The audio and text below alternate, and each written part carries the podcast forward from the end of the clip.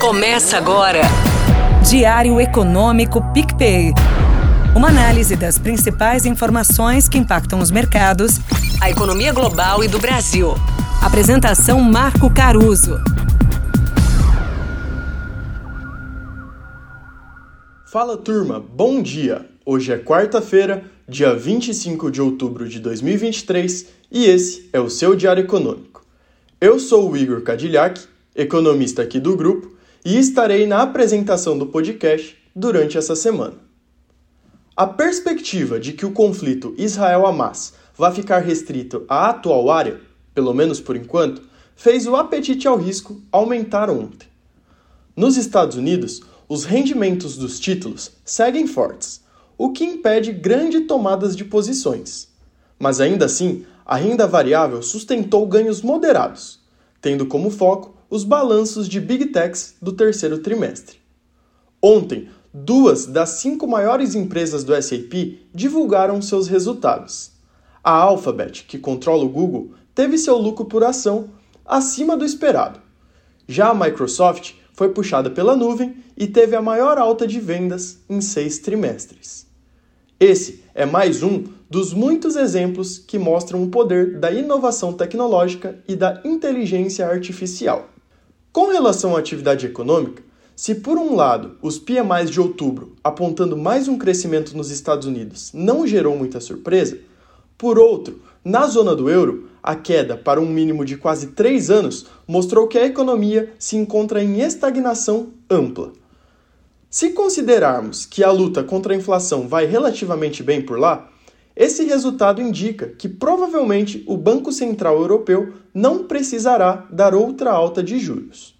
De toda forma, esse tipo de atualização sempre acende um sinal de alerta. Quão perto estamos chegando de uma recessão?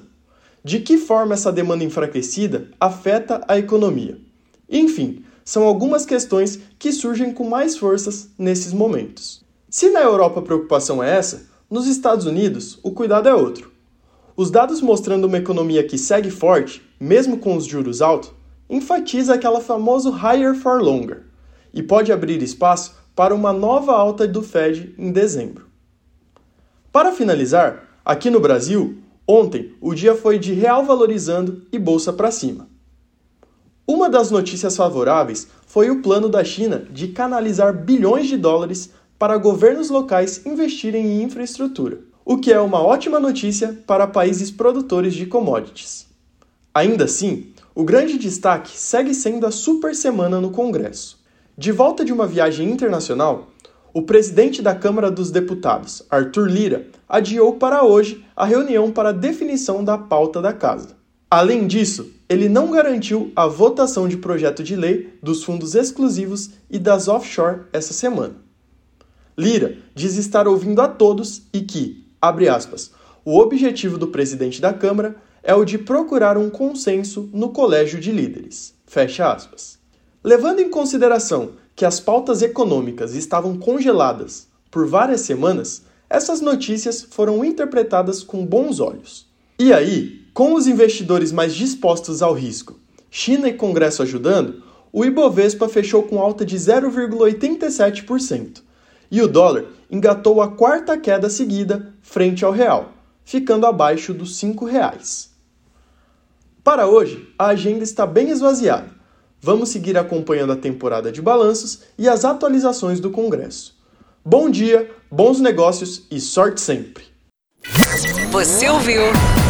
Diário Econômico PicPay. Uma análise das principais informações que impactam os mercados, a economia global e do Brasil. De segunda a sexta, às seis da manhã, no Spotify e YouTube.